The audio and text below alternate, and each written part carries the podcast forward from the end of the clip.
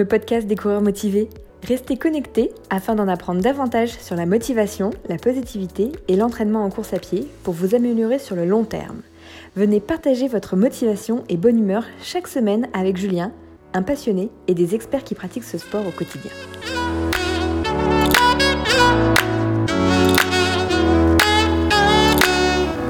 Salut, c'est Julien et je suis vraiment ravi de vous retrouver dans ce huitième épisode du podcast des coureurs motivés.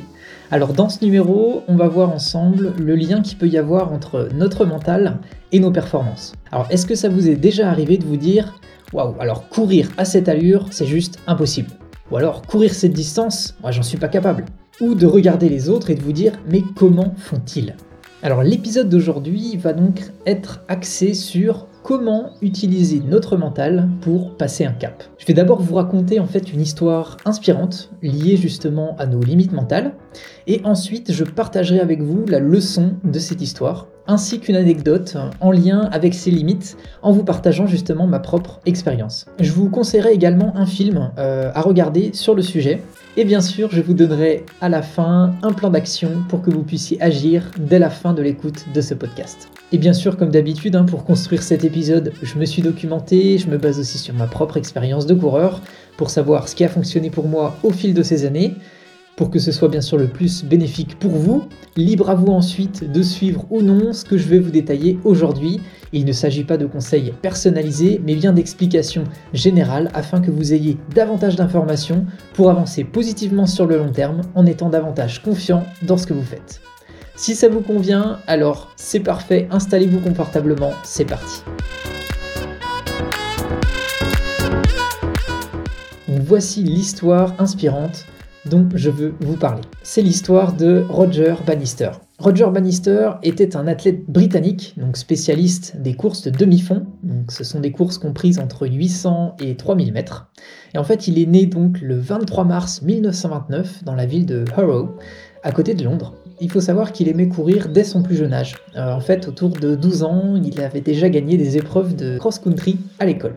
Et il a débuté ses études de médecine à Oxford euh, à 17 ans, donc en 1946. Et c'est à cette même époque euh, qu'il a décidé de devenir coureur en parallèle. Et en 1948, il a été présélectionné pour les JO de Londres. Mais en fait, il a refusé d'y participer parce qu'il ne se sentait pas encore prêt physiquement et mentalement pour y aller. Alors faisons un saut de quelques années, euh, plaçons-nous en 1950, et il faut savoir qu'à cette époque-là, la mentalité et les croyances vis-à-vis du sport étaient différentes à cette époque par rapport à aujourd'hui. En effet, le, record par exemple du monde pour parcourir un mile était de 4 minutes et 1 seconde. Donc le record était détenu par Gunder Hag, un coureur suédois, donc depuis 1945. Et pour bien vous situer, un mile, ça correspond à 1609 mètres, donc 4 tours de piste de 400 mètres, et auquel on ajoute 9 mètres. Donc à cette époque, la croyance vis-à-vis du mile, c'était que c'était impossible de passer sous les 4 minutes au mile. Tout le monde pensait que c'était humainement impossible et que le corps n'était pas capable de tenir finalement une intensité de course à cette allure. Parce que pour bien vous situer, ça revient à courir à un peu plus de 24 km/h, soit 2 minutes 29 par seconde au kilomètre. Et à l'époque, on disait même que jamais personne n'allait être capable de franchir le mile sous ces 4 minutes. Pourquoi? Bah Parce que personne n'avait jamais réussi cet exploit. Il y avait donc finalement une sorte de pessimisme face à cette barrière. Mais Roger, euh, donc notre athlète britannique, haut de ses 1m87 pour 68 kg, en fait lui il avait une vision différente. Il pensait que c'était possible. Et il s'est d'ailleurs entraîné dans ce sens pour cet objectif avec son entraîneur et tous les deux ils y ont cru. Et il faut savoir que son entraînement a été aussi influencé notamment par l'entraînement qu'avait Emile Zatopek euh, grâce aux interval training, donc c'est-à-dire les exercices fractionnés, parce qu'à l'époque euh, ça venait tout juste de voir le jour mais c'était une sorte de nouvelle manière de s'entraîner. Ça allait d'ailleurs introduire une nouvelle progression d'entraînement. Et pour information, hein, au passage, Emil Zatopek, euh, c'était lui donc un athlète tchécoslovaque, spécialiste des courses de fond, donc de 5000 mètres au marathon. Donc on en revient euh, à notre histoire. Donc Roger a continué de s'entraîner et d'y croire, et après plusieurs tentatives en 1953, c'est finalement le 6 mai 1954 qu'il a atteint son objectif.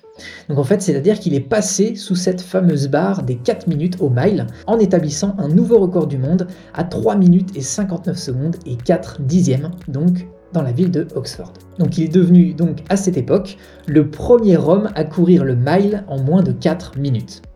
Et je trouve que c'est ce qui va suivre aussi qui est très impressionnant. En fait, le résultat de tout ça, c'est que un mois seulement après, donc en juin 1954, eh ben cette barrière, elle est à nouveau tombée. C'est-à-dire qu'un nouveau record a été établi, donc cette fois-ci par John Landy, donc c'est un athlète australien, avec une barrière qui est cette fois-ci descendue à 3 minutes 58. Donc effectivement, on peut se dire euh, c'est juste une seconde, mais en fait ce qu'il faut voir derrière, c'est que alors que cette barrière des 4 minutes au mile n'avait jamais été franchie jusque-là dans le monde de l'athlétisme, et eh ben en fait elle est tombée à plusieurs reprises par la suite. Et j'ai vérifié, hein, et c'est au total 18 records officialisés donc au niveau des hommes qui ont été établis entre 1954 et 1999 après cette fameuse barrière levée par euh, Roger Bannister. À chaque fois, bien sûr, ça a été en améliorant donc le chrono initial. Et pour bien vous situer tout ça à l'heure actuelle où je tourne ce podcast, le, record au mile est toujours détenu par le Marocain Hicham El en 3 minutes 43 secondes et 13 dixièmes. Et donc ça revient à courir à 26 km/h, donc à 2 minutes 19 euh, secondes au kilomètre pendant donc 3 minutes 43. Et ça fait donc 17 secondes de moins que le, que le record de Roger Bannister 45 ans plus tôt. Je trouve que tout ça c'est incroyable parce que déjà euh, ça fait des records, alors euh, que ce soit le, record de Roger ou le record de, de Hicham, à chaque fois c'est des, des, temps qui sont vraiment, euh, vraiment impressionnants. Et finalement on peut aussi se poser la question sur le record du monde qui est détenu par Hicham El parce que ça fait maintenant 21 ans en fait qu'il détient ce record du monde sur le, sur le mile. Et on peut se demander finalement jusqu'à quand est-ce que va tenir finalement son record? Est-ce que là est de l'ordre euh, d'une barrière mentale ou d'une limite humaine. Quelle est selon moi la leçon de cette histoire? Alors c'est que bah, les barrières et les limites mentales finalement qui nous entourent, eh bien elles influencent les objectifs qu'on va se fixer et aussi les choix qu'on va faire.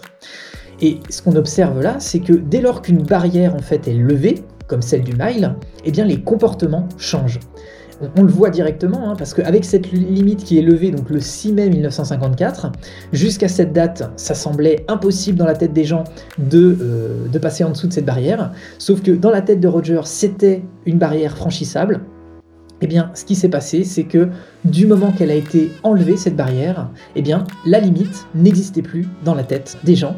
Et pourquoi je trouve ça incroyable? Eh bien, parce que c'est un record qui n'avait jamais été atteint. Et dans, finalement dans, les semaines et mois qui ont suivi, tout de suite, il a été à nouveau battu. Euh, donc ça veut dire que finalement, c'est le positif qui attire le positif. Et euh, je trouve ça euh, inspirant. Et, ça met en avant vraiment que le mental, bah, en fait, il prend une place importante dans l'entraînement. Et finalement, je pense qu'on se focalise souvent beaucoup sur l'entraînement physique, mais cet aspect mental est aussi très important parce qu'il va dicter finalement la direction et l'état dans, lequel on va être lors de nos entraînements justement. Et, je pense que si avant même d'essayer, euh, eh bien vous vous dites euh, que c'est impossible ou alors que, euh, que vous ne pouvez pas le faire, eh bien finalement vous vous auto-sabotez en quelque sorte. Et finalement vous ne mettez pas votre corps et votre esprit dans le bon chemin. Et, en quelque sorte, hein, c'est comme s'il ne sera pas par la suite en recherche de solutions pour aller dans le sens de, de ce que vous souhaitez, mais au contraire, bah, il sera en, recherche d'excuses.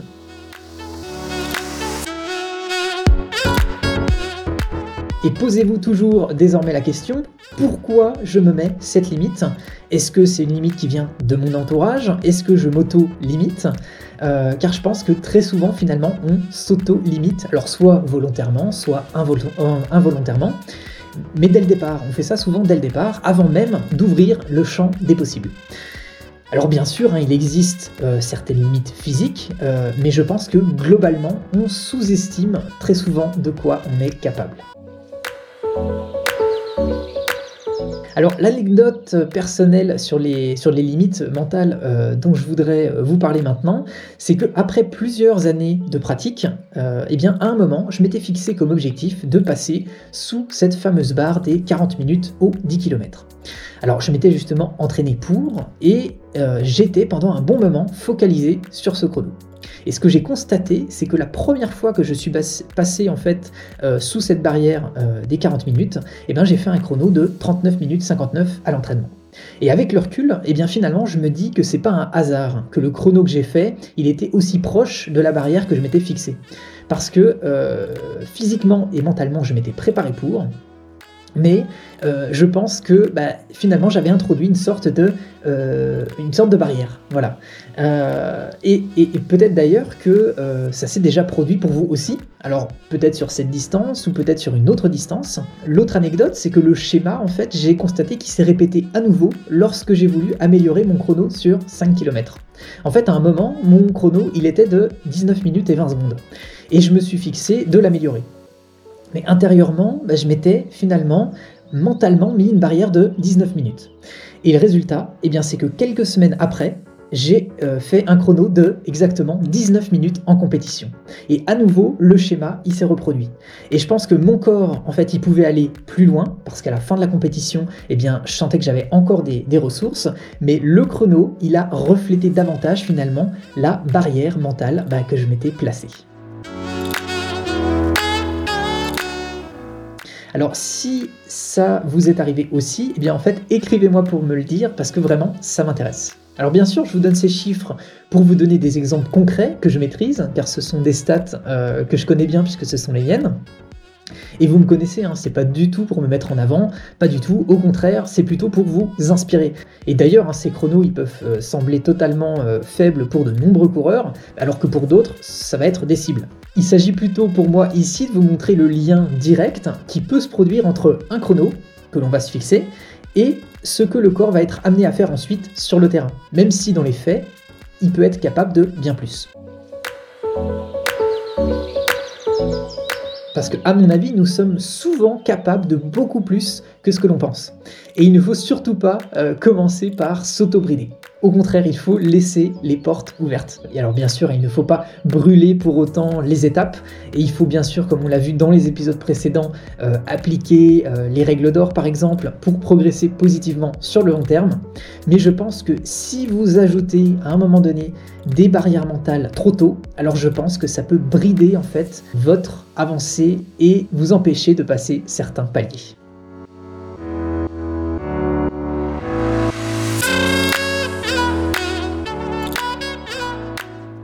Il y a aussi d'ailleurs quelque chose que j'ai observé, que je voulais partager avec vous. J'ai l'impression qu'on influence aussi son entourage et bien plus euh, qu'on pourrait le penser.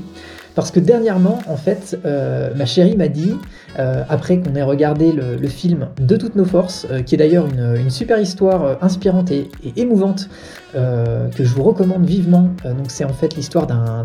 Je vais pas vous spoiler, hein, c'est juste pour vous dire un petit peu de quoi ça parle. En fait, c'est un jeune garçon en fauteuil roulant euh, qui met au défi son père euh, de courir avec lui euh, l'Ironman de Nice, car il est à la recherche bah, de, sensations et d'aventures. Je vous recommande d'ailleurs vivement ce film si vous n'avez pas encore eu l'occasion de le voir. Pour info, il est disponible sur Amazon Prime Video, parce que vraiment je trouve que ce, film est vraiment émouvant. Et donc ma chérie m'a dit, si un jour tu me dis que tu fais un Ironman, ça me choquerait pas. Et ça m'a surpris en fait quand elle m'a dit ça, parce que pour bien vous situer, un Ironman, c'est une épreuve de triathlon qui se compose euh, donc de 3,8 km de nage pour commencer, ensuite 180 km de vélo, et pour terminer, un marathon donc de 42 km 195. Et je pense désormais que si elle pense ça, eh bien c'est justement que je l'ai influencé de par ma vision euh, positive du sport, du fait que euh, à force d'allonger les distances en compétition, eh bien finalement je me suis pas rendu compte que j'avais aussi influencé sa manière de voir euh, les épreuves et les distances. Alors je ne vous annonce pas aujourd'hui que je me lance dans un, Ironman, hein, euh, car le plus drôle dans, l'histoire, c'est que je pense qu'elle a désormais une longueur d'avance euh, sur moi par rapport à mes capacités. Mais dans tous les cas, ce que je veux que vous reteniez par rapport à ça, c'est soyez positif par rapport à vos capacités et ne vous bridez pas dès le départ. Car euh, finalement, plus vous irez loin, plus vous allez influencer positivement votre entourage, et ça va, à mon sens, créer un cercle vertueux. Et ça vous permettra au final bah, de lever vos, propres euh, barrières mentales. Et de ce que j'ai pu voir au travers des histoires que j'ai lues et de ma propre expérience, bah, finalement, ça vous sera utile en complément de votre préparation physique pour progresser et aussi pour passer des caps au niveau sportif. Alors voilà, euh, je dirais maintenant c'est à vous de jouer. Par rapport à ce qu'on a vu ensemble aujourd'hui, eh bien commencez par vous demander est-ce que actuellement euh, vous avez en tête une limite mentale par rapport à votre prochain objectif ou à quelque chose que vous essayez, vous essayez d'atteindre?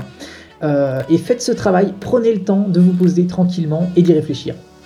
Et si vous décelez justement une limite ou une barrière mentale, eh bien inspirez-vous des autres, soyez curieux, regardez ce qu'ils ont fait et vous pourriez être surpris de voir de quoi vous êtes capable. Alors, bien sûr, vous l'aurez constaté, hein, je parle avec beaucoup de passion et beaucoup d'énergie euh, de ce sujet parce que, bah, clairement, ça me passionne. Euh, donc voilà, en tout cas, j'espère que ça vous aura plu. Donc voilà, donc c'était le mot de la fin pour ce huitième épisode du podcast. Alors, je vous remercie vivement de m'avoir écouté jusqu'au bout. Partagez cet épisode à vos amis si vous pensez bah, que ça peut également les inspirer. Et en faisant cela, bah, peut-être que vous allez euh, bah, finalement leur permettre euh, eux aussi de lever des barrières qu'ils ont actuellement euh, dans leur esprit. Et ça leur permettra peut-être eh de progresser davantage sur le long terme.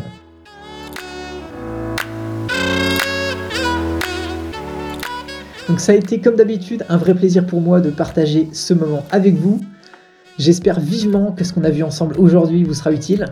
La semaine prochaine, euh, petit teasing, nous aborderons un sujet complémentaire à celui-ci, le choix des objectifs. Alors je vous dis à dimanche prochain et euh, les commentaires positifs que vous m'envoyez régulièrement après la sortie des épisodes me font toujours chaud au cœur et ça m'incite à continuer dans ma démarche de partage. Donc merci. Je vous dis à très vite et en pleine forme les coureurs motivés, un pas après l'autre, positif et motivé, on avance ensemble en levant nos barrières mentales.